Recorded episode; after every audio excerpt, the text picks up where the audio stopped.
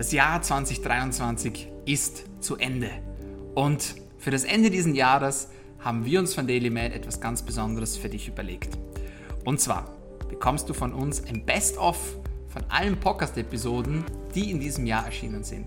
Hochkarätige Gäste, moderne, medizinisch evidenzbasierte, wissenschaftlich fundierte Aussagen, Strategien, Tipps und Tricks, all das haben wir dir vermittelt in diesem Jahr. Und du bekommst nun nochmal die besten Ausschnitte aus den Podcast-Folgen dieses Jahres in der heutigen Podcast-Folge komprimiert. Im Namen des gesamten Daily Mad Teams bedanke ich mich bei dir für deine Treue, dass du uns immer wieder zuhörst und vor allem, dass du an dir und deiner Gesundheit interessiert bist. Und für das neue Jahr wünsche ich dir nur das Allerbeste und jetzt viel Spaß mit diesem Best-of des Jahres 2023. Wie bzw. wirkt sich Sucralose negativ auf die, auf die Gesundheit slash Darmgesundheit aus? Und auf diese Frage habe ich gewartet, denn das Thema Süßstoffe ist natürlich ein sehr umstrittenes Thema, ein Thema, das immer wieder Platz findet in diversen Medien, auf verschiedenen Social-Media-Plattformen und es gibt ehrlicherweise auch sehr, sehr viel Fehlinformationen und Falschinformationen, was dieses Thema betrifft. Sehen wir uns mal die Datenlage an und schauen, was denn wirklich stimmt, wenn es um das Thema Sucralose geht. Ist Sucralose gesundheitsschädlich? Was ist Sucralose überhaupt? Sucralose ist ein Süßstoff, der bis zu 600 mal süßer wahrgenommen wird als klassischer Zucker. Der Stoff wurde in den späten 70ern bei Experimenten mit klassischem Zucker entdeckt und schon damals galt der Verzehr des Süßstoffs als sicher und wurde auch durch verschiedene Institute überprüft. Da gab es Argumente wie beispielsweise keine nachweisbaren Schäden auf die Darmbarriere, keine, Nachbar keine nachweisbaren Schäden auf das Mikrobiom, also auf die Darmbakterien, kein Nachweis für eine Anhäufung im Körper, kein Nachweis einer genetischen Schädigung und auch kein Nachweis eines Einflusses auf den Stoffwechsel, auch durch die Ausschüttung von Insulin. Das war damals der State of the Art. Heute sieht das Ganze schon ein bisschen anders aus, denn es wurden verschiedene Studien veröffentlicht und die bekannteste wahrscheinlich eine, die 2018 publiziert wurde, die zeigte, dass Sucralose wohl doch systemisch im Körper verstoffwechselt wird, acetyliert wird, das heißt eine Acetylgruppe wird angehängt und das war bislang nicht bekannt. Ob dies im Darm oder im weiteren Verlauf des Stoffwechsels passiert, ist nicht geklärt. Wahrscheinlich ist es eine Kombination aus beiden. Und auf diesem Weg scheint auch das Mikrobiom betroffen zu sein. Wie gesagt, die Konsequenzen auf den Körper sind bislang unklar geblieben. Damit wurde aber zumindest widerlegt, dass Sucralose keinen Einfluss auf den Stoffwechsel hat. Es hat nämlich einen Einfluss auf den Stoffwechsel. Und für das Jahr 2022 erschienen dann drei weitere Studien, die auch zeigten, dass das Mikrobiom, also die Darmbakterien im Darm, zumindest verändert werden. Ob das jetzt positiv ist oder ob das negativ ist, das wissen wir nicht. Das sei auch weiterhin dahingestellt. Es gibt jedoch messbare Veränderungen in der Darmgesundheit und die werden in sogenannten Vitro-Studien beschrieben. Also In-vitro-Studien nicht am Menschen durchgeführt, dann wären es In-vivo-Studien. Und hier zeigt man in sogenannten In-vitro-Studien, dass die Darmbarriere geschädigt werden kann und es auch zur Bildung von sogenannten Biofilmen kommen kann. Biofilme sind eine Art Kokon-ähnliche Konstitution, in dem sich Bakterien verschanzen können und hier auch einen weiteren Schaden anrichten können. Das Problem ist bei Sucralose, wie auch bei anderen Süßstoffen, dass wir nicht sicher wissen, ob sie wirklich Probleme darstellen oder nicht. Wie gesagt, durch die Acetylierung gibt es Studien, die das Ganze als genotoxisch beschreiben. Das heißt, dass es eine Veränderung unseres Erbguts gibt, dass es zu DNA-Strangbrüchen kommen kann. Aber, wie gesagt, diese Ergebnisse stammen nicht aus Menschenstudien, sondern aus In-vitro-Studien, also aus dem Reagenzglas. Deshalb ist es sehr schwierig, diese Grenzwerte, die ja immer wieder angeführt werden, vom Reagenzglas auf den Menschen zu übertragen. Aktuell wird eine Menge von 0,15 Mikrogramm pro Tag durch die EFSA festgelegt, pro Tag pro Person. Aber diese Grenzwerte werden wohl immer wieder auch überschritten. Jetzt ist diese Antwort auf die Frage natürlich für viele nicht sehr befriedigend. Und das verstehe ich auch total. Aber das ist eben das Problem bei vielen Dingen im Gesundheitsbereich und so auch bei den Süßstoffen. Es gibt kein Schwarz und Weiß. Man kann nicht per se sagen, das ist super gesundheitsschädlich, das ist super gesundheitsfördernd, sondern es gibt eben auch sehr, sehr oft einen sogenannten Graubereich. Und da zählen für mich auch die Süßstoffe mit dazu. Was man sagen kann, ist, dass die Sucralose wohl einen Einfluss auf unseren Stoffwechsel hat. Sie macht wohl wahrscheinlich auch etwas mit unserer Darmgesundheit. Ob das allerdings am Ende des Tages gesundheitsschädlich ist oder nicht, das wissen wir aktuell nicht. Mein persönlicher Take dazu ist der folgende. Wie bei allem, die Dosis macht das Gift. Und so sehe ich es auch mit dem Thema Sucralose. Das heißt, wenn du dir nicht sicher bist, ob das Ganze deiner Gesundheit schadet oder nicht, dann hör erstens auf deinen Körper und fühle mal, wie es ist, wenn du Süßstoffe konsumiert hast. Bekommst du Probleme mit deinem Darm? Bekommst du Blähungen? Verändert sich dein Stuhlgang? Was auch immer. Wenn ja, solltest du wahrscheinlich darauf verzichten. Wenn nein, dann kannst du Sucralose wahrscheinlich in kleinen Mengen, in Maßen, konsumieren. Das bedeutet aber nicht, dass du das in jede deiner Mahlzeiten mit einbauen solltest und in jede deiner Mahlzeiten als Zuckerersatz einbauen solltest. Denn schlussendlich wissen wir eben nicht, ob es nicht doch einen negativen Impact gibt auf unsere Gesundheit. Was ich auf gar keinen Fall machen würde, ist Sucralose oder auch andere Süßstoffe zu erhitzen, weil man hier auch weiß, dass durch das ständige Erhitzen bzw. durch das Verarbeiten in Speisen, Backwaren, was auch immer, hier toxische Stoffe entstehen können, die einen negativen Einfluss auf unsere Gesundheit haben können.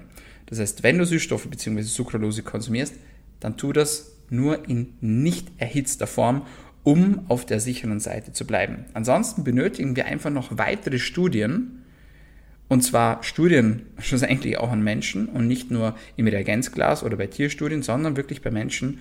Und wir brauchen eben auch Zeit, um noch herauszufinden, ob der Konsum von Süßstoffen wirklich so ein großes Problem ist. Wie mache ich das? Ich konsumiere hin und wieder Süßstoffe, ich konsumiere hin und wieder gerne einen Proteinshake oder einen Proteinriegel, aber ich übertreibe es damit nicht, weil ich eben auch zu dieser Gruppe von Menschen gehöre, die, wenn ich zu viele Süßstoffe konsumiere, negative Effekte auf meine Darmgesundheit verspüre. Das heißt, ich bekomme Blähungen, mein Stuhlgang verändert sich und so weiter und so fort. Ein Bekannter von mir hat gesagt, man kann nicht glücklich werden, man kann nur glücklich sein. Was sagst du dazu? Ja, ich stimme zu, meine, die Aussage, oder ich sage das manchmal ein bisschen anders, Glück ist auch eine Entscheidung. Hm. Ich habe, äh, meistens habe ich hier auf meinem, auf meinem Tisch so eine Tasse, die ist von meinen beiden Nichten. Da steht auf Englisch drauf, äh, wenn das Leben einen regnischen Tag bringt, dann spiel in den Pfützen.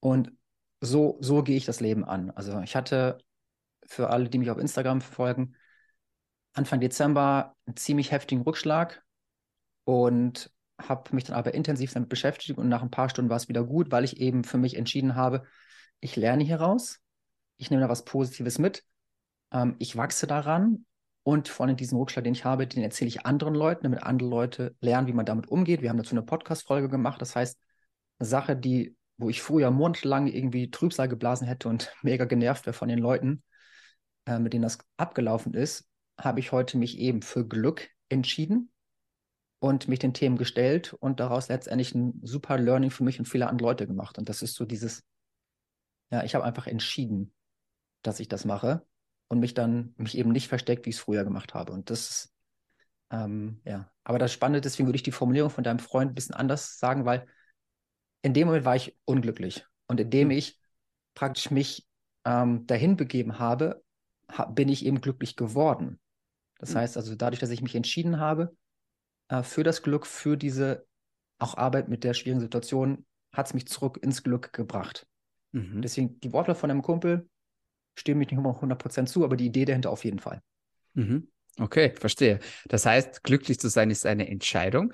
Wie entscheidet man sich denn dazu, glücklich zu sein? Denn ich habe so ein bisschen die Erfahrung gemacht, das klingt immer so cool, ja, lass uns entscheiden, ja, wir gehen heute zum Strand, wir gehen morgen ins Kino, wir sind heute glücklich so. Das ist gar nicht so einfach, mal eine Entscheidung für sich zu treffen. Wie trifft man denn die Entscheidung, dass man jetzt glücklich ist und dass es auch so bleibt und nicht wieder fünf Minuten anders ist? Also die erste Entscheidung ist, oder sagen wir es keine Entscheidung, das ist eine Akzeptanz. 100% Glück gibt es nicht. Und alleine sich das bewusst zu machen, war für mich unglaublich befreiend. Weil es gibt ja immer diesen, viele Leute haben es schon mal als Real gesehen auf Instagram oder sonst wo, diese, ein kleines süßes Mädchen sagt, positive vibes only.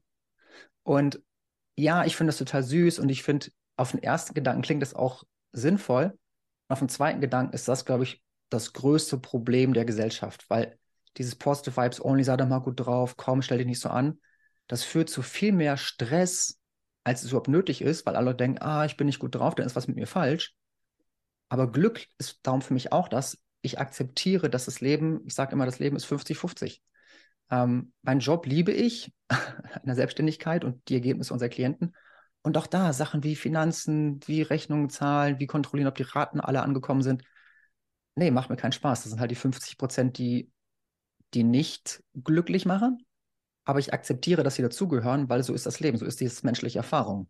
Ohne die mühsamen Aufgaben könnte ich die positiven Aufgaben nicht, nicht wertschätzen. Und deswegen ist das für mich so die Grundlage, wenn ich es akzeptiere und sage, okay, ist so, ich kann mal weinen, ich kann mal traurig sein, ich kann mal wütend sein, dann kann ich eben die Momente, wo es dann eben das Glück voll da ist, das voll genießen und den anderen akzeptiere ich, dass es halt das jetzt gerade die anderen 50 Prozent sind. Mhm. Ich verstehe. Das heißt, du würdest behaupten, wenn ich das richtig verstanden habe, dass man Glück auch prozentual messen kann. Ist das richtig? Hm, also der Wissenschaftler in mir sagt, nein, kann man nicht messen. Mhm. Ähm, aber das hat die Frage, wie, wie heißt genau messen? Also mit unseren Klienten machen wir auch immer so eine, auch eine Art Zielvereinbarung. Und dann probieren wir das schon ein bisschen messbar zu machen. Aber dann machen wir das so messbar. Eine Klientin fing an, hat gesagt, sie ist jeden Morgen, auch am Wochenende, steht sie total unzufrieden auf. Und ihr Ziel war das, möglichst schnell mehr als die Hälfte der Woche positiv aufzustehen. Mhm. So finde ich, ist Glück auch dann messbar. Man, mhm. kann, man kann natürlich nicht genau sagen, wie, wie stark glücklich ist es jetzt oder wie nicht. Aber wir haben ja immer irgendwie einen inneren Vergleichswert. Also ich weiß, im Dezember mhm. war, meine Tochter hat was, irgendeine Grippe mitgeschleppt, die habe ich dann auch.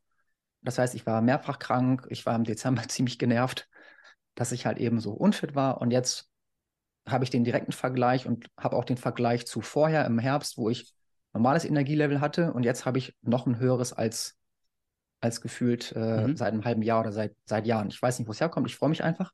Mhm. Aber ich kann so mein Energielevel vergleichen und so kann ich eben auch mein Glück mein Glückslevel zu anderen Zeiten vergleichen und darum das ja ein bisschen subjektiv auch messbar machen. Mhm. Okay.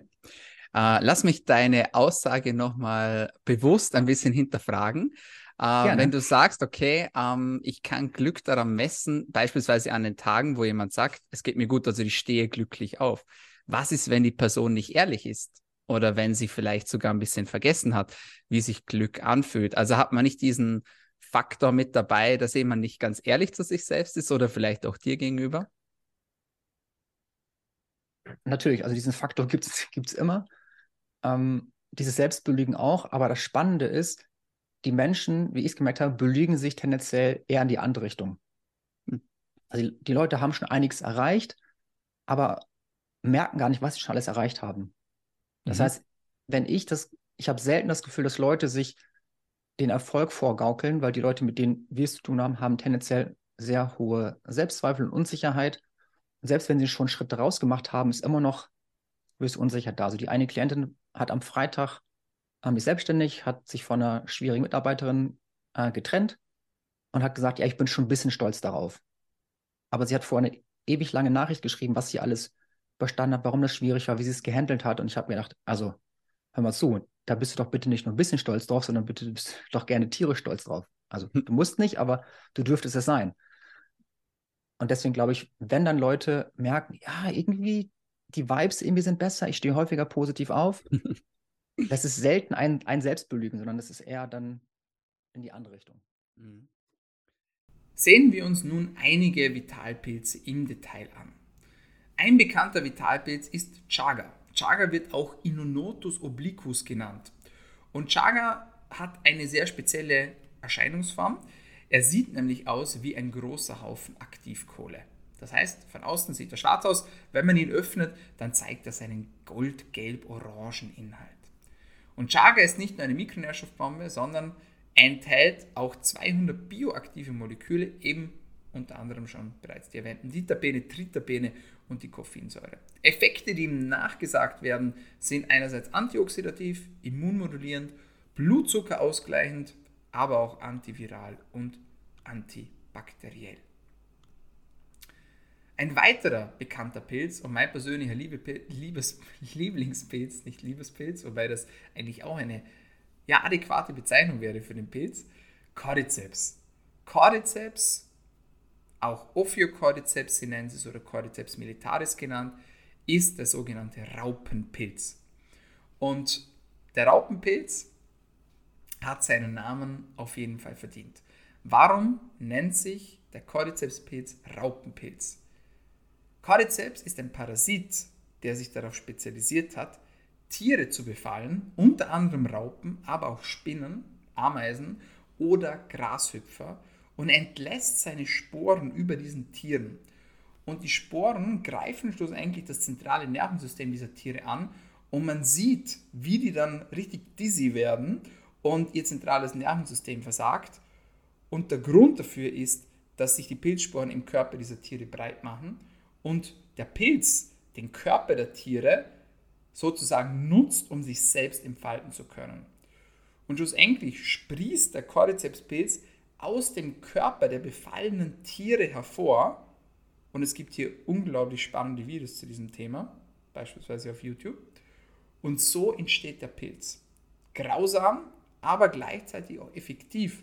Denn dieses Vorgehen ist auch unglaublich wichtig für den Erhalt der Eco-Balance in den Wäldern bzw. in der Natur.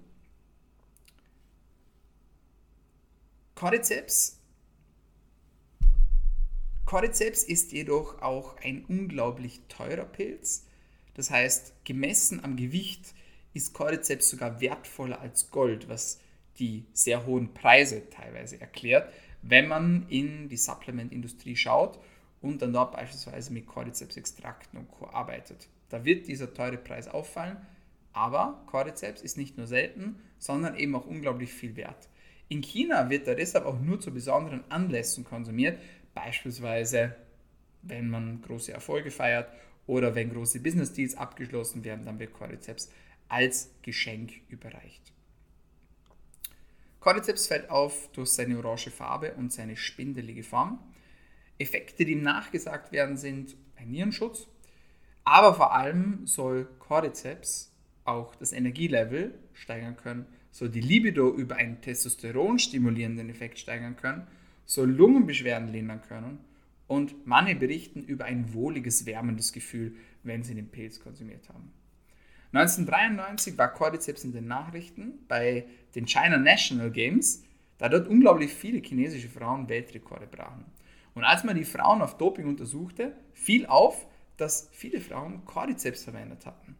Manche ehrlicherweise auch illegale Substanzen, aber die meisten eben auch Cordyceps. Achtung, wenn du Cordyceps konsumierst oder wenn du Cordyceps kaufst, dann sei dir bewusst, dass es auch viele Fakes da draußen gibt. Cordyceps wird aufgrund seines hohen Preises meist als Cordyceps militaris angeboten. Cordyceps militaris enthält ähnliche Inhaltsstoffe und Benefits wie Ophiocordyceps sinensis und ist deshalb als Supplement geeignet. Jedoch gibt es auch sogenannte Fake-Präparate, zum Beispiel CS4. CS4 wird gerne als Cordyceps verkauft, ist jedoch in Wahrheit ein anderer Pilz, nämlich Pezillomyces hepiali. Und dieser enthält nur wenige von denselben Wirkstoffen wie beispielsweise Cordyceps. Auch ein sogenannter O-Cordyceps ist kein Cordyceps sinensis, also aufpassen beim Produkt.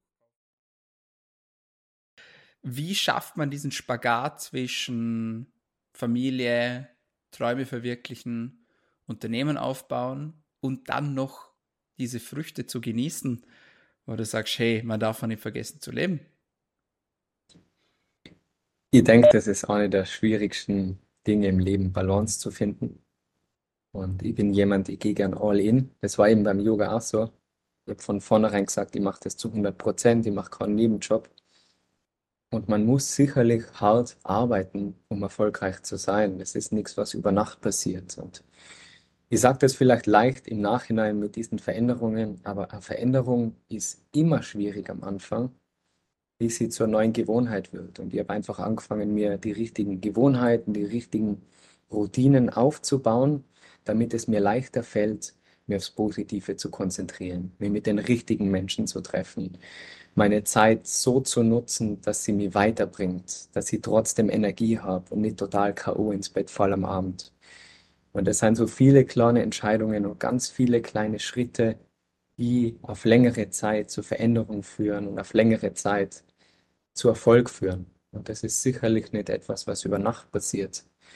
Und die größte Herausforderung ist sicherlich, sich von alten Freunden oder eben auch gerade von Familie zu trennen oder nicht zu wirklich zu trennen, aber zu sagen, hey, mach mal so, ich erzähle ein Beispiel, ein imaginäres Beispiel. In deiner Familie ist ein Onkel und immer wenn du den Onkel triffst, sagt er Sachen, die die nicht motivieren, sondern im Gegenteil, die die nach unten ziehen. Der macht die klar, der macht Scherze über die, vielleicht nicht direkt, aber so versteckt belächelt er deinen Weg, vielleicht studierst du etwas, was er nicht so cool findet und dieser Onkel macht sich ständig lustig über dich. Und du sagst zu deinen Eltern mal, dieser Onkel, der schadet mir nur, der lacht leider über mich und deine Eltern sagen, na, na, na, der ist halt so. Das mag schon sein, dass dieser Onkel so ist, aber das bedeutet nicht, dass du es akzeptieren musst.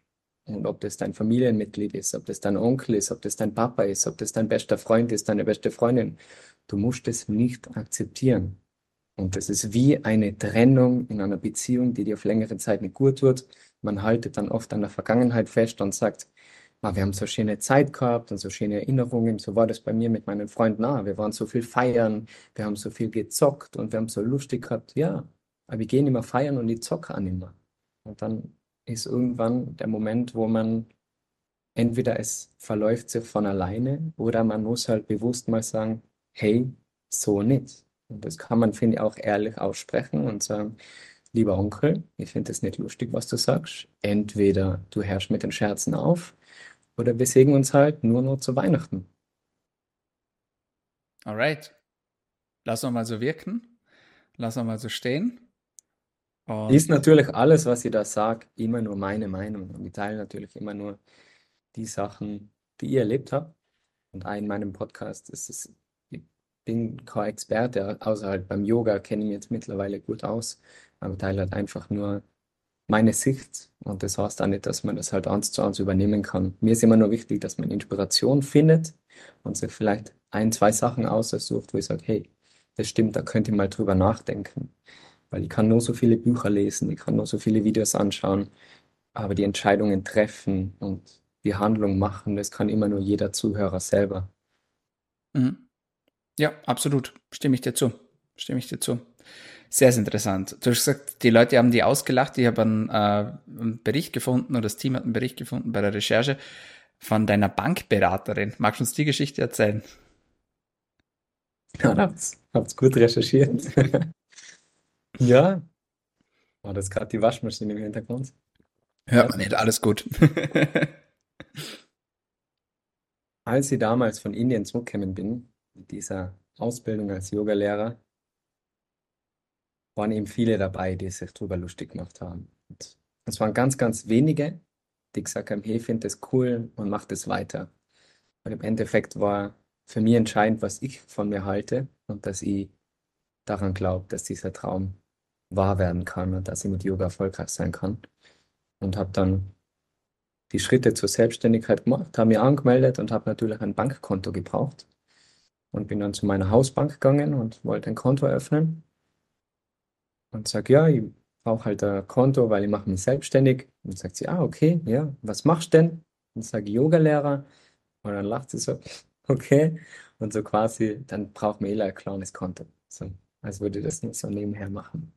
Und das war für mich, tja, der Moment, wo einfach noch mehr Feuer, noch mehr Holz zum Feuer hinzugefügt wird und die noch mehr gebrannt hat und gedacht habe, okay, dir Sorge ist. Und ein paar Wochen drauf hat sich jemand öffentlich auf Facebook auch über mich lustig gemacht und ich bin zufällig über diesen Post gestolpert. Und es sind alles so Momente, das muss man echt nochmal betonen, es ist nicht immer nur so leicht und äh, im Nachhinein kann man das so locker sagen, ja, verändert es. Aber jeder hat, denke ich, Hürden auf seinem Weg. Du, ich und jeder Zuhörer hat seine Baustellen und das Leben ist halt nicht immer nur gerade, sondern es sind Höhen und Tiefen. Und das waren Momente, wo ich mir gedacht habe, okay, ich zweifle dran, vielleicht ist es nicht das Richtige, vielleicht haben die anderen recht. Aber da ist wichtig, genau in diesen Momenten nicht aufzugeben. Sehr cool, sehr cool. Und ist tatsächlich eine gute Strategie meiner Meinung nach, dass man, wie du so schön sagst, diesen, diesen Zweifel oder diesen Hate oder wie man das immer nennen möchte, dass man das nicht als Blockade nutzt, sondern quasi als Antrieb nutzt und auch das Ganze als Öl nutzt oder als Holz, äh, um das Feuer noch stärker brennen zu lassen. Ähm, Finde ich sehr cool. Das ist etwas unglaublich Wichtiges und etwas, das wir eigentlich schon viel länger hier hätten aufrollen sollen im Daily Mad Podcast. Denn der weibliche Zyklus ist etwas, der sehr, sehr oft unter den Teppich gekehrt wird. Frauen sprechen nicht gerne drüber, gerade wenn sie unregelmäßige Zyklen haben, wenn sie verstärkt bluten, wenn sie vielleicht gar nicht bluten, wenn sie äh, einen Zyklus haben, der von ihrer Norm abweicht, wenn sie PMS-Symptome haben, wenn es wirklich auch zu Problemen führen kann, nicht nur in ihrer Gesundheit, sondern auch in ihrer Umgebung, in der Partnerschaft und so weiter und so fort. Und deswegen ist dieses Thema etwas, das unbedingt auch diskutiert gehört. Vor allem, wenn man sich sich mal bewusst macht, man denkt sich so, okay, der typische weibliche Zyklus dauert doch normalerweise 28 Tage lang, aber wenn man sich die Daten ansieht, dann sieht man, dass das lediglich bei 12% der Frauen der Fall ist. Das heißt, der Zyklus ist bei vielen Frauen variabel, er verändert sich mit dem Alter, er ist abhängig von verschiedenen Faktoren, wie beispielsweise Stress, wie Ernährung, Sport, Krankheiten, Licht und auch anderen Einflussfaktoren. Studien zeigen, dass nur ein Viertel der Frauen im bekannten fruchtbaren Fenster auch wirklich einen Eisprung erleben, also sprich so zwischen dem 10. und 17. Zyklustag. Das bedeutet, dass 75 Prozent der Frauen außerhalb dieses Bereiches fallen. Und die weiblichen Hormone sind insbesondere sehr, sehr, sehr, sehr sensibel und reagieren auf Stress, auf Ernährung, auf die Umwelthormone und so weiter und so fort. Und deswegen, wenn du jetzt zuhörst und du fühlst dich hier angesprochen und du weißt, hey, ich habe ein Problem mit meinem Zyklus, ich habe einen unregelmäßigen Zyklus. Das bedeutet auch, dass du zum Beispiel an einem Tag oder an einem Monat mal 25 Zyklustage hast, am nächsten Monat dann 35 Tage. Das ist nicht normal.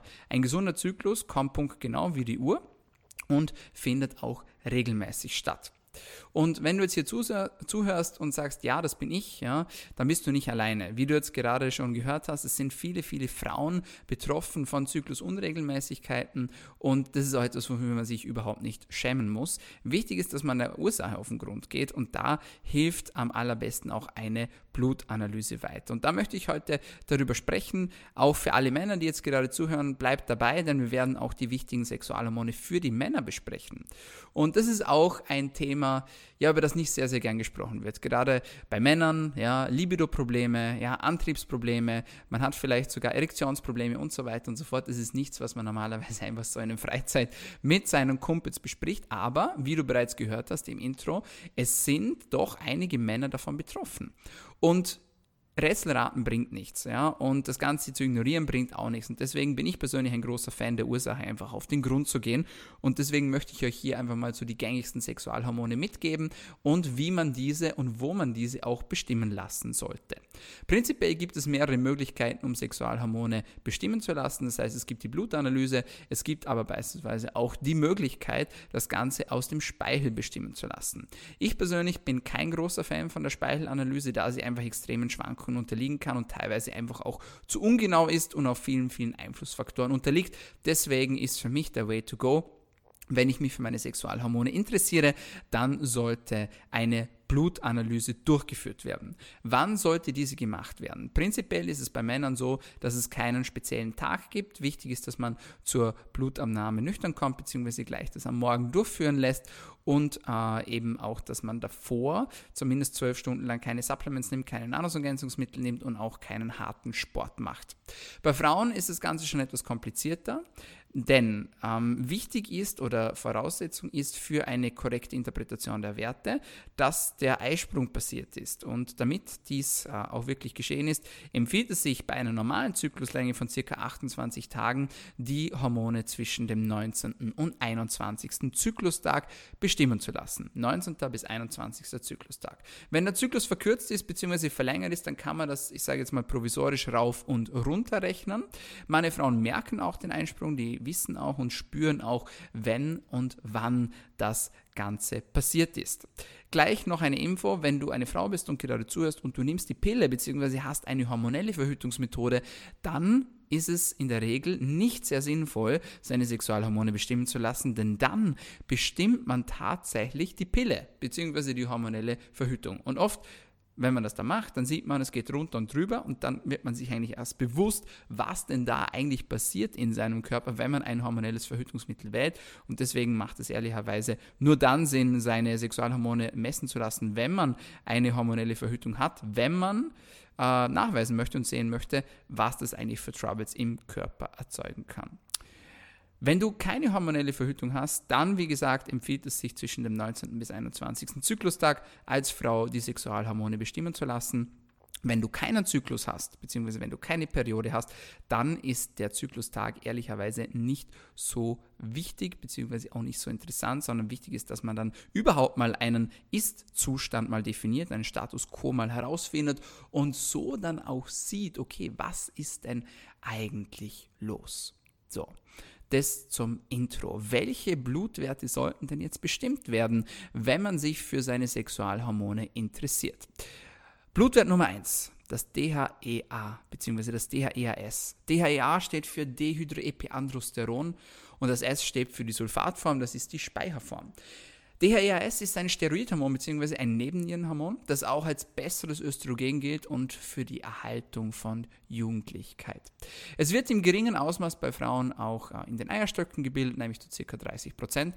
Und es kann dann über weitere Organe auch in andere Sexualhormone, beispielsweise in Testosteron und in Östrogene umgewandelt werden. Das heißt, DHEAS ist auch eine Vorstufe des Östrogens.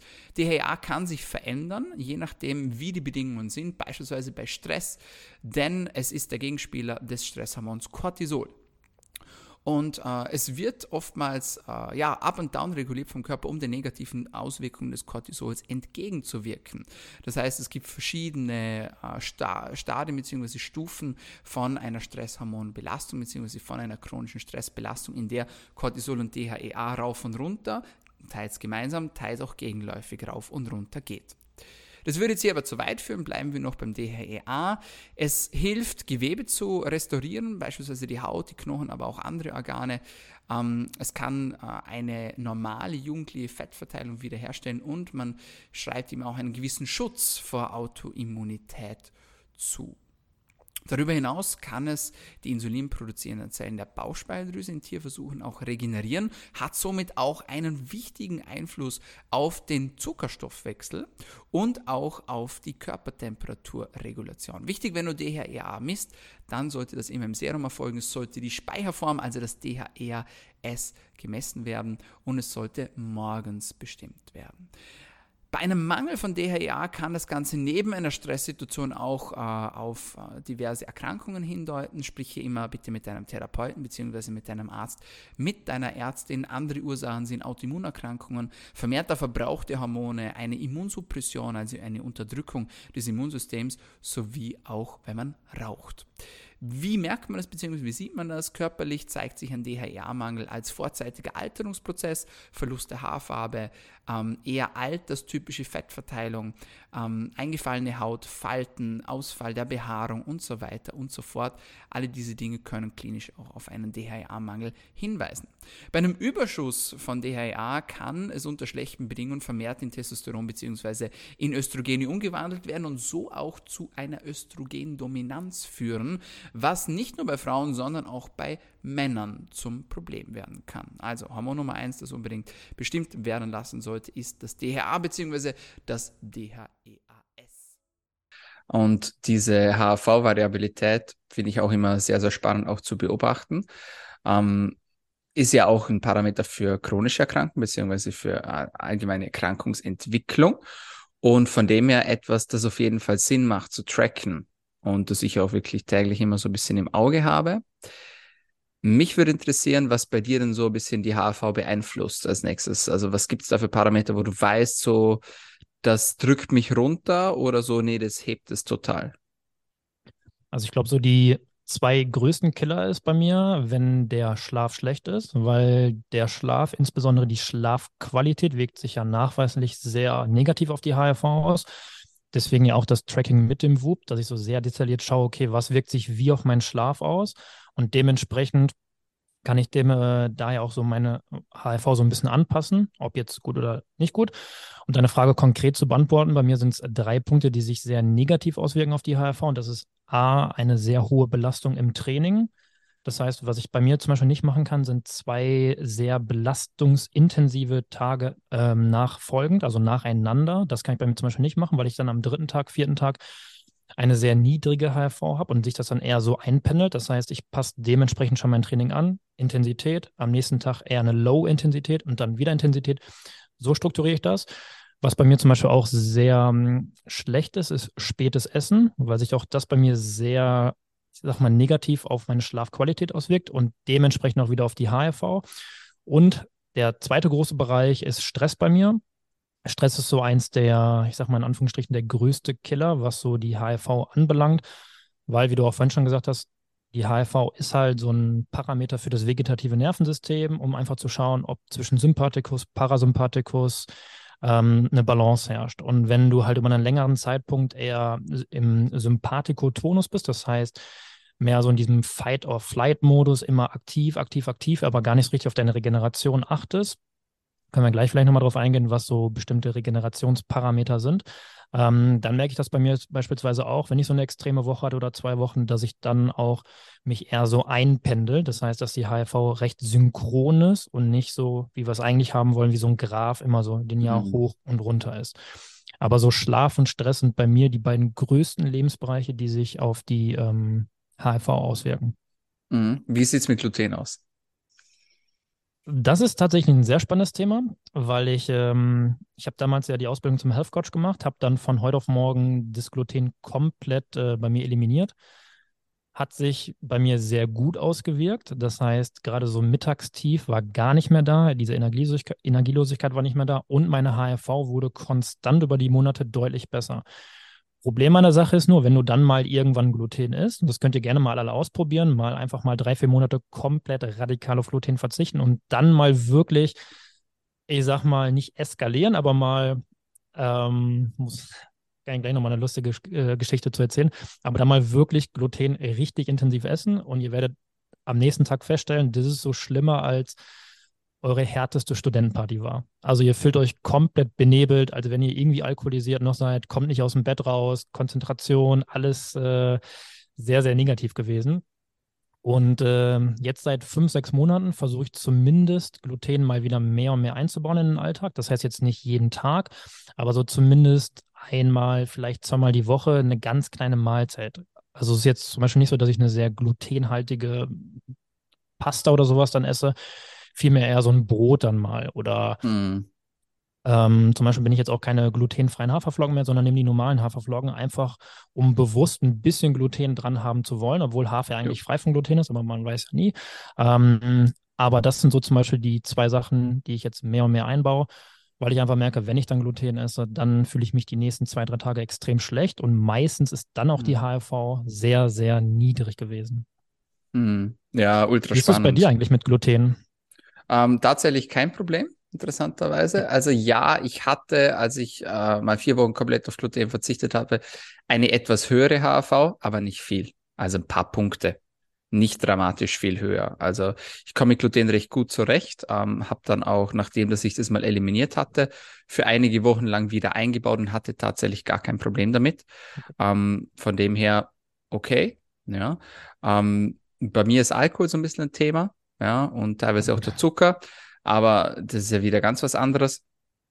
Also Thema in dem Sinne, dass das sich äh, viel stärker auf meine HAV auswirkt. Also auch wenn ich nur ein Glas Wein trinke am Abend, dann droppt meine HAV um 20, 30 Punkte am nächsten Tag. Ähm, das ist schon sehr beachtlich und sehr bemerkenswert. Und das merke ich auch. Und natürlich auch das Thema Stress. Ja. Ähm, und da tatsächlich auch, sage jetzt mal, negative Auseinandersetzungen oder sowas. Oder wenn man mal mit jemandem streitet, was ja selten vorkommt eher. Aber da habe ich auch gemerkt, radikale, sofortige Veränderung in der HV. Also ja, das, das ist so. Auch. Extrem ja. so, gerade so diese emotionale Stresskomponente ist bei ja. mir viel stärker als diese körperliche Stresskomponente. Mhm. Theoretisch kann ich jeden Tag oder so aus der Erfahrung zehn Stunden arbeiten, wäre nicht so schlimm, wie wenn ich nur fünf Stunden arbeite, aber dann irgendwie noch so ein Streitgespräch habe oder irgendwie Stress mit der Familie, mit der Partnerin oder sowas. Das wirkt sich bei mir viel, viel schlimmer aus. Also gerade so diese emotionale Komponente. Mm, absolut, ja, das äh, ist bei mir auch so. Du hast gesagt, ähm, du hast noch ein paar andere Parameter, die du dir ansiehst, was die Regeneration betrifft. Was sind das für Parameter? Also bei mir, ich mache das immer so, dass ich immer einen Zyklus teste. Ein Zyklus geht bei mir immer vier Wochen und in den vier Wochen setze ich ganz bewusst den Fokus auf zwei, drei verschiedene Bereiche, um genau zu schauen, okay, wie wirken sich diese Bereiche auf meine Regeneration aus. Aktuell teste ich mal wieder intermittierendes Fasten. Mhm. Ähm, das heißt, intermittierendes Fasten heißt bei mir, ich habe ein Zeitfenster von zehn Stunden und meine letzte Mahlzeit sollte nicht oder andersrum gesagt, die sollte ungefähr drei Stunden bevor ich schlafen gehen äh, sein. Mhm. Ähm, das habe ich zum Beispiel im Zyklus davor genau andersrum gemacht. Ich habe noch kurz vor dem Schlafengehen was gegessen, so ungefähr eine halbe Stunde vorher. Und hier sehe ich jetzt schon eine sehr starke Korrelation bei mir. Das heißt, bei mir wirkt sich spätes Essen, das heißt eine Mahlzeit unmittelbar vor dem Schlafen, sehr negativ auf die Regeneration aus, als wenn ich beispielsweise die letzte Mahlzeit zwei, drei Stunden vor dem Schlafengehen habe. Und auch hier gibt es ja unterschiedliche Studien. Das heißt, manche Studien sagen, okay, du kannst noch vor dem Schlafengehen was essen. Es kann sich positiv auswirken. Andere sagen wiederum, okay, die letzte Mahlzeit, Mahlzeit sollte so drei Stunden vorher sein. Und auch hier wieder die Studien super, geben die Richtung vor, aber die Praxis ist halt noch viel entscheidender. Und mhm. gerade weil halt jeder Mensch so individuell ist, sollte man halt auch viele Sachen versuchen zu testen. Also das wäre so ein Punkt gerade bei mir. Ähm, der zweite große Punkt ist gerade, was ich teste, ist Clean Eating, die äh, Rubrik Clean Eating. Das heißt, ob ich mal komplett, bei mir definiert sich das, komplett auf Zucker verzichten, auch das, was du gerade meintest. Da bin ich jetzt gerade in der zweiten Woche und ich merke auch, dass sich das bei mir sehr gut auswirkt. Ähm, einfach mal komplett auf Zucker zu verzichten. Und die dritte Sache ist, das ist eine, eine sehr spannende Sache, ist, ich track jetzt gerade mal seit sehr, sehr langer Zeit wieder meine Proteine und versuche pro Tag auf über 160 Gramm zu kommen. Ui. Wobei bei mir gerade der Fokus mehr auf Carbs ist. Ich versuche ergänzend Proteine zu essen, aber versuche trotzdem mehr auf ähm, 160 Gramm zu kommen und merke auch hier, wenn ich bewusst ähm, auf die Proteinzufuhr achte, ist meine Regeneration am nächsten Tag immer besser, als wenn ich zu wenig Eiweiß esse. Was aber auch Sinn macht, weil Protein ja unabhängig jetzt vom Muskelaufbau oder von der gesamten Trainingskomponente ganz, ganz viele andere Dinge auch machen, wie Regeneration, fürs Immunsystem wichtig. Von daher, wichtiger Appell nochmal, achtet auf eure Proteine und das sind so die Bereiche oder der Bereich, der sich bei mir sehr, sehr positiv auf die Regeneration auswirkt. Ja, mega. 160 Gramm, da denken sich jetzt viele, das schaffe ich gar nicht. Wie schaffst du das? Also arbeitest du viel mit Eiweißshakes, Proteinriegel oder gehst du wirklich so, ja, all in, sage ich jetzt mal, natural, was ja extrem schwer wäre natürlich, oder wo man extrem viel Fleisch oder Fisch essen müsste? Wie machst du das? Also seit, ähm, ich sag mal, ohne einen Shake würde ich es nicht schaffen. Das ist ja. tatsächlich so, dass ich mal auch mal zwei Shakes trinke. Andersrum wird's, es ist utopisch. Ähm, meine Hauptproteinquellen, da ich momentan relativ wenig Fleisch esse, aber Fleisch zum Beispiel auch nochmal ein guter Parameter, wenn ich Fleisch oder mich nicht Fleisch fleischlos, fleischlos ernähre, dann ist meine Regeneration auch eher besser. Das heißt jetzt nicht komplett vegan. Eier esse ich schon, das ist so die primäre Proteinquelle bei mir. Eier, Whey, ähm, ja, Haferflocken nicht so die beste Proteinquelle, aber haben halt auch verhältnismäßig auf 100 Gramm trotzdem so äh, 8, 9 Gramm. Ähm, das sind so die primären Eiweißquellen, aber ja, ohne Shake keine Chance. Mhm. Ja, ja, ja. Das sind ja, so ja. bestimmt 40, 45 Gramm, die ich nur durch einen Shake decke. Mhm. Okay. Wie viele Eier isst du am Tag? Äh, so vier. Okay, na gut. Das ist sehr überschaubar. Okay, cool. Super. Okay, also, so fassen wir mal zusammen bislang. Also HAV, super Stressparameter, aber auch andere Dinge natürlich, wie du es kurz angesprochen hast, zum Beispiel die Atemfrequenz, Herzfrequenz, wo man dann auch sehen kann, okay, das geht jetzt in eine Richtung, wo man vielleicht sich eine Krankheit erwarten würde. Ähm, emotionaler Stress, auch großes Thema, aber auch Lebensmittel. Alles Dinge, die die Recovery und beziehungsweise auch die Erholung, die HAV, den Stress einfach auch maßgeblich beeinflussen können. Ja, also sehr, sehr interessant, sehr, sehr spannend. Ich spreche von den sogenannten Antinährstoffen und in dieser Episode möchte ich dir die häufigsten Antinährstoffe vorstellen, dir sagen, was diese für Auswirkungen auf deine Gesundheit und auf deinen Mikronährstoffstatus haben können und auch, wie du diese am besten vermeiden kannst. Und da gehen wir gleich direkt ins Thema hinein. Viele wissen vielleicht gar nicht, was überhaupt Antinährstoffe sind beziehungsweise was man darunter versteht und was alles dazugehört. Prinzipiell sind Antinährstoffe eine Gruppe von Stoffen, die direkt oder indirekt dafür sorgen, dass andere Nährstoffe nicht oder zu wenig gut in unserem Körper aufgenommen werden können. Das ist die Definition von Antinährstoffen. Warum ist das Ganze relevant? Nun ja, wir wissen ja, wir essen, wir trinken, um Nährstoffe in unserem Körper zu bekommen. Manche nehmen vielleicht sogar Nahrungsergänzungsmittel, um hier etwaige Mängel aufzufüllen. Und wir schlucken das Ganze und schlussendlich wird das Ganze über den Magen-Darm-Trakt in unser System aufgenommen und landet dann hoffentlich dort, wo es seine Wirkung entfalten sollte. Auf diesem Weg gibt es jedoch verschiedene Hürden, bei denen die Nährstoffe verloren gehen können, beziehungsweise gebunden werden können. Und das ist etwas, das wissen die allerwenigsten Menschen. Und ein wichtiger Punkt, wo Nährstoffe verloren gehen können, ist eben im Darm, wenn andere Nährstoffe präsent sind, die schlussendlich dafür sorgen, dass beispielsweise wichtige Dinge wie Magnesium oder Zink oder Mangan oder Eisen, die eigentlich zu Genüge vorhanden werden, aber über den Darm schlussendlich nicht aufgenommen werden können, weil andere Nährstoffe diese binden und schlussendlich können sie nicht ins System aufgenommen werden, sondern werden wieder über den Stuhl ausgeschieden. Das ist eine problematische Sache und etwas, das viele Menschen gar nicht auf dem Bildschirm, auf dem Bildschirm haben.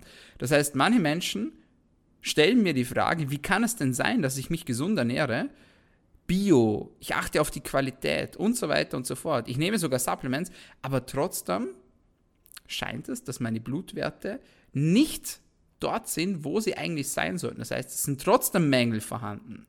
Vor allem häufige Mängel, wie beispielsweise Magnesium oder Zink oder Eisen. Und deswegen lasst uns direkt über Antinährstoffe sprechen. Antinährstoffe können in verschiedene Gruppen unterteilt werden. Und in diesem Podcast möchte ich dir mal die häufigsten und die wichtigsten vorstellen. Beginnen wir mit Glyphosat. Glyphosat ist ein künstliches Herbizid. Und wir kennen es alle, denn es wird massenweise zur Unkrautvernichtung eingesetzt. Glyphosat ist ein bekannter Antinährstoff, der Dinge wie beispielsweise Kupfer, Zink, Eisen, Mangan oder Calcium sowie auch Magnesium in unserem Darm binden kann und somit deren Aufnahme hemmt. Weiters kann Glyphosat die Qualität unserer Darmbakterien beeinflussen. Für alle, die schon länger zuhören, die wissen, die Darmbakterien erfüllen unglaublich wichtige Aufgaben in unserem Körper. Beispielsweise tragen sie zur Aufrechterhaltung und Funktion unseres Immunsystems bei, aber auch in der Produktion von verschiedenen Vitaminen. Und Glyphosat kann eben diese kleinen Freunde in unseren Darm durcheinander bringen. Des Weiteren kann Glyphosat auch einen Einfluss nehmen auf unsere Zellen direkt. Das bedeutet, wir haben in unseren Zellen die Mitochondrien. Das sind die Kraftwerke, die Energieproduzenten in unserer Zelle. Und das Glyphosat kann die Qualität dieser Mitochondrien mindern, indem es die Membran von diesen Mitochondrien zerstört. Als Folge sinken natürlich unsere Energielevel. Und deswegen ist es etwas, das viele Menschen nicht auf dem Schirm haben, wenn sie Energiemangel haben und eigentlich gar nicht so richtig wissen, warum. Das Problem kann in deiner Ernährung liegen. Glyphosat ist leider sehr, sehr oft präsent, mehr oder weniger allseits präsent. Und auch wenn du auf deine Ernährung achtest, wenn du vielleicht sogar Bioqualität einkaufst, auf Obst und Gemüse ist Glyphosat nahezu überall vorhanden. Und deswegen empfiehlt es sich, dass du stets, bevor du diese Lebensmittel konsumierst bzw. verarbeitest, diese sehr gut und wirklich ausgiebig wäschst. Am besten mit gefiltertem Wasser. So kannst du zumindest einen Teil des Glyphosats von der Schale bzw. von der Außenseite dieser Lebensmittel wieder wegbringen. Also Glyphosat, sehr, sehr wichtiger Antinährstoff, der einige Mikronährstoffe in der Aufnahme hemmen kann. Was kannst du tun? Lebensmittel waschen. Sehen wir uns den nächsten Antinährstoff an. Und das ist die Phytinsäure. Auch die Phytinsäure kann wertvolle Nährstoffe in unserem Darm binden. Wieder Eisen, Magnesium, Mangan, Kupfer und auch Zink. Leider ist die Phytinsäure auch in sehr, sehr vielen Lebensmitteln zu finden. Vor allem in Hülsenfrüchten, aber auch in Nüssen, vor allem in Walnüssen und in Erdnüssen, Haferflocken, in Soja und auch in Reis.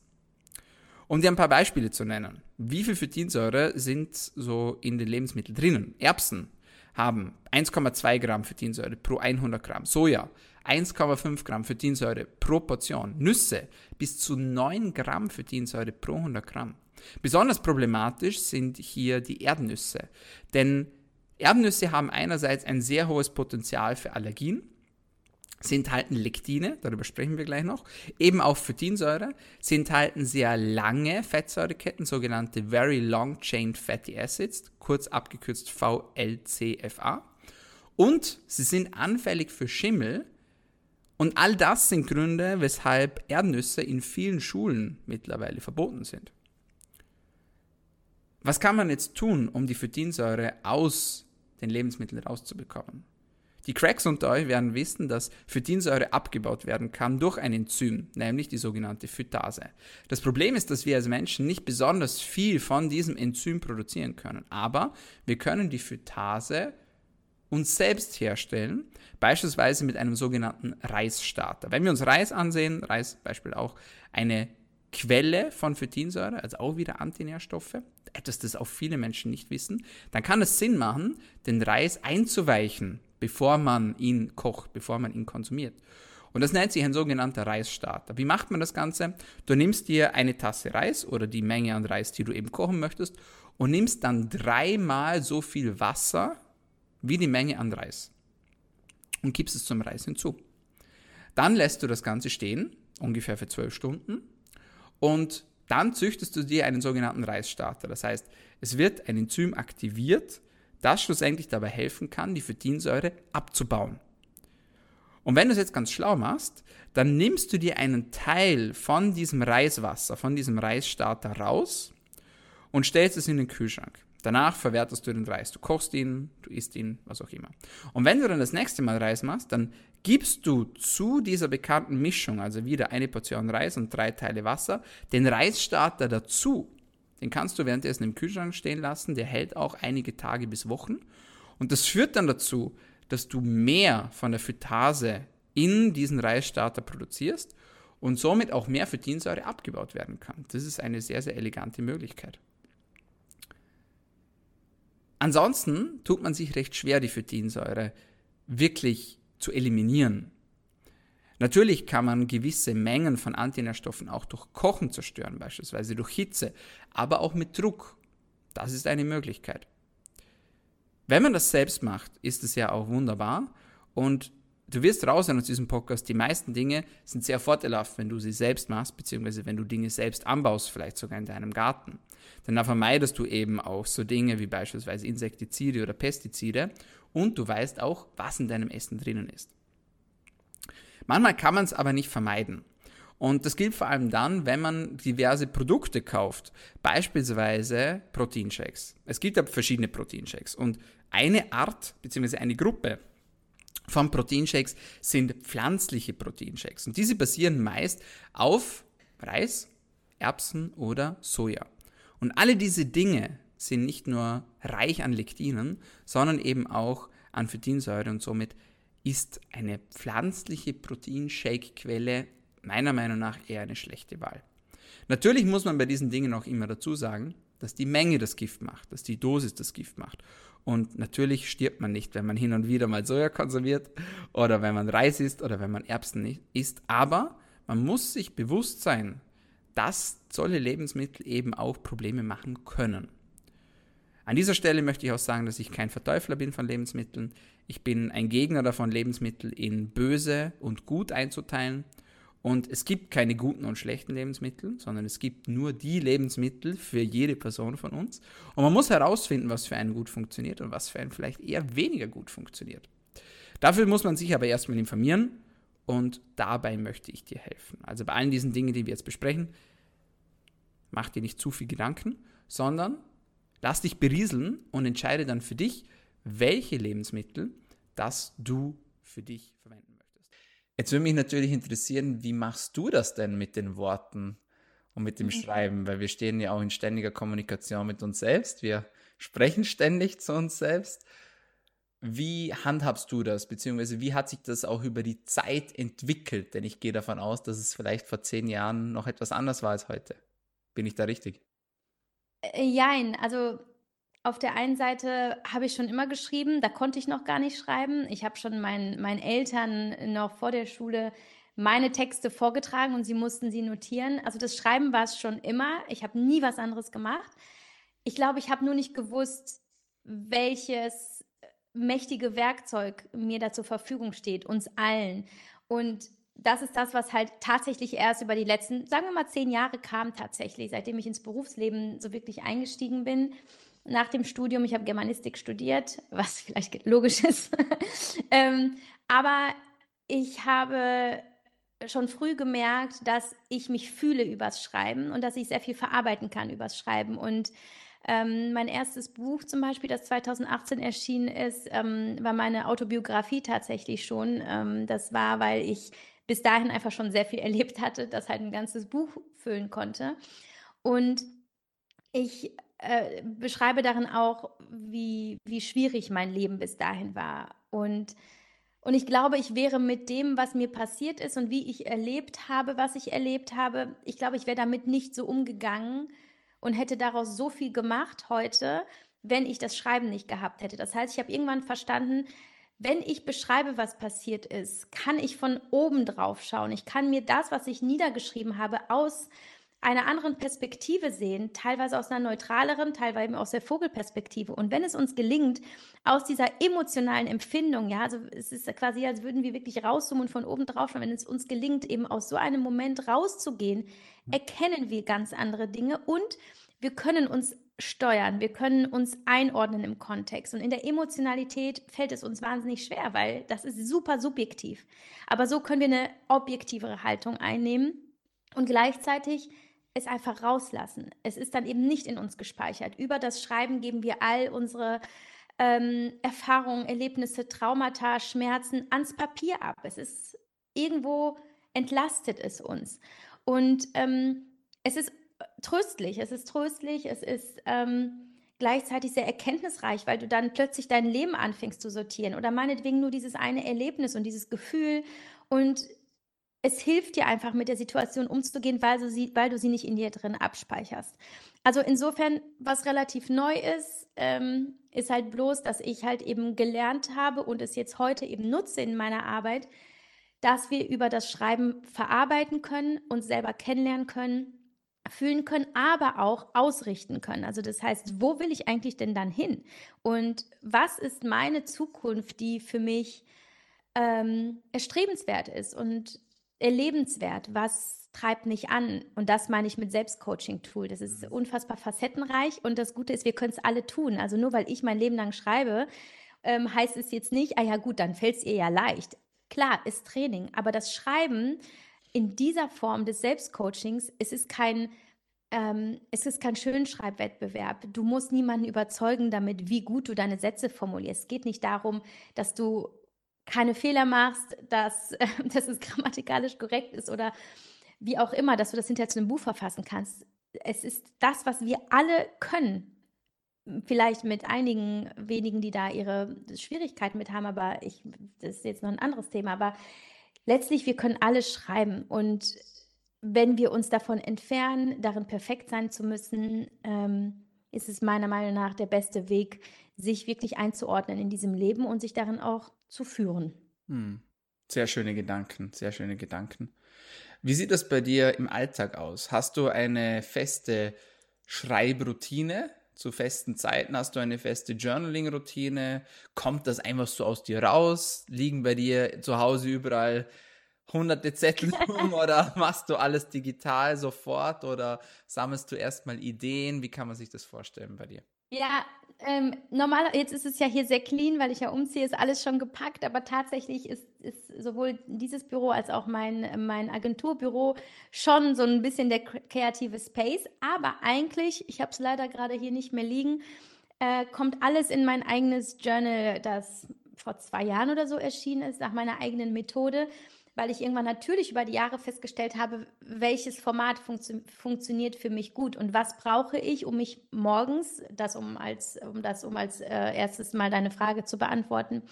Also ich äh, schreibe tatsächlich morgens in mein Journal, aber ähm, ich brauche es kurz und knapp. Tatsächlich bin ich nicht die, die dann eine Stunde da sitzt und ihre und und ihre Fließtexte schreibt. Ähm, war aber mal anders, aber dazu komme ich gleich sondern mittlerweile ist es so, dass ich ähm, eine kurze Dankbarkeitsroutine habe. Das ist aber auch schon so vorgeschrieben in meinem Journal. Das ist das Universal. Und dann brauche ich einen Gedanken für den Tag. Das heißt, ich fühle in mich rein und spüre, was sind gerade vielleicht meine Struggles, was sind meine Unsicherheiten, was sind meine Ängste und formuliere dementsprechend einen bestärkenden Satz, etwas, was mich von innen, ja, mit einer gewissen Intention ähm, begleitet über den Tag. Und dadurch, dass mein Universal immer während der Arbeit aufgeschlagen ist, weil da drin auch meine To-Dos stehen, sehe ich laufend diesen Gedanken für den Tag, diesen Leitsatz. Und das ist immer wieder wie so ein Reminder, ach ja, das war ja meine Intention. Und dann verbinde ich mich wieder kurz mit mir. Und das meine ich mit Lenken. Damit lenkst du dich durch den Tag. Und dann habe ich in diesem, ähm, in meinem Universal eben die To-Dos für mein privates Leben, denn ich habe ja auch äh, zwei Kinder und äh, natürlich tausend andere Sachen, die mich in meinem Leben wie jeden anderen auch beschäftigen. Äh, da kommen halt meine privaten To-Dos rein. Und dann kommen da meine beruflichen To-Dos rein. Und so habe ich alles auf einer Seite. Also sowohl, ich sag mal jetzt, die geistige Welt, aber auch die reale.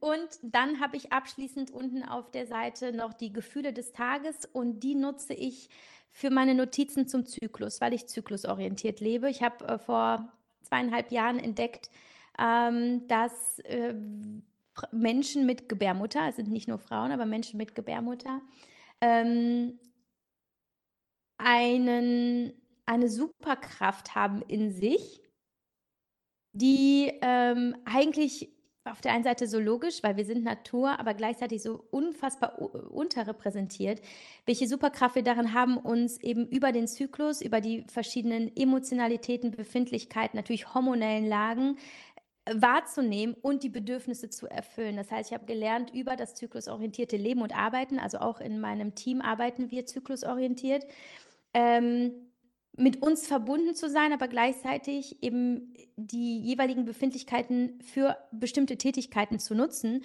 und uns eben auch so ein bisschen mh, mm, eben als Menschen auch zu sehen und nicht als Maschinen, was ich äh, total ablehne, diese komplette Funktionalität äh, dauerhaft durch alle Zyklen durch. So sind wir Frauen nicht, das geht nicht.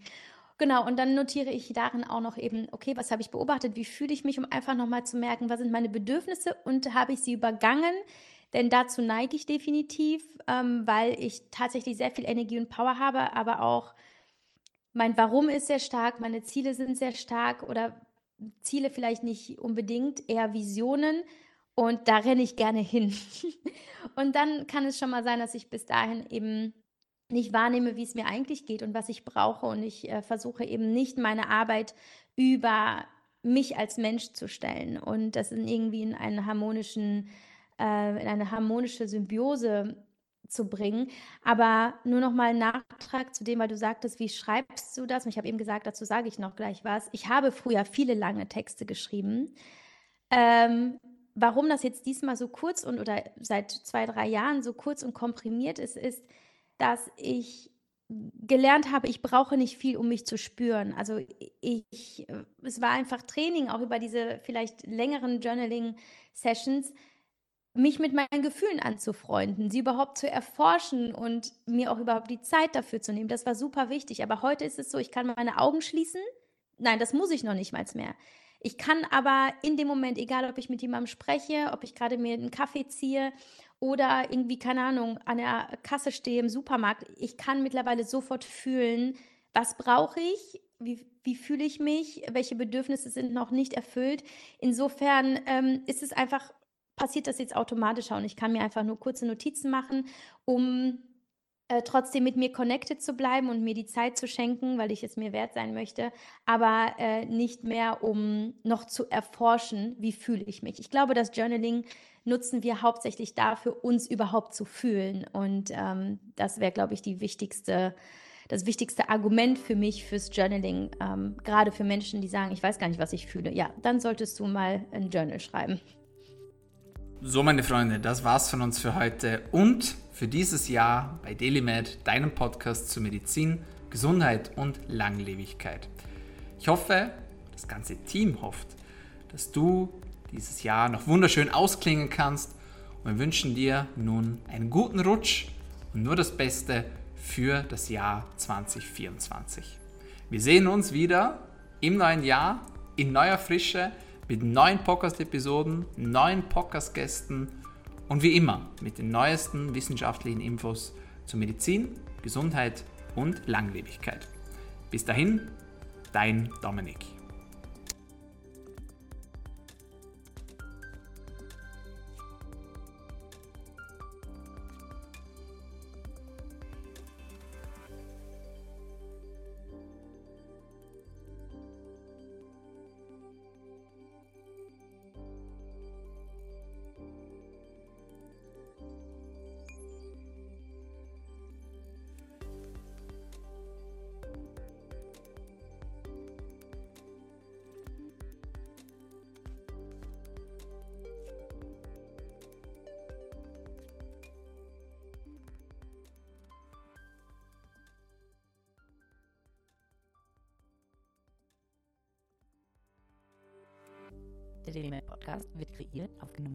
Bereitgestellt durch Dr. Dominik Klug.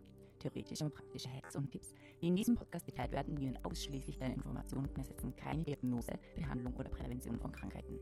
Bevor du Produkte konsumierst oder Biohacks umsetzt, die in diesem Podcast erwähnt werden, konsultiere deinen Gesundheitsexperten oder eine medizinische Fachkraft.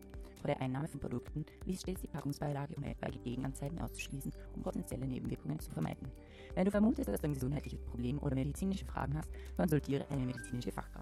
Dr. Dominik Klug übernimmt keine Haftung für etwaige negative Folgen, die aus der Anwendung der im Podcast genannten Inhalte resultieren. Meinungen und Statements von geladenen Gästen sind ihre eigenen und werden nicht zwingend von Dr. Dominik Klug befürwortet. Geladene Gäste im Podcast haben eventuell direktes oder indirektes Interesse am Verkauf von den Podcast genannten Produkten oder Dienstleistungen.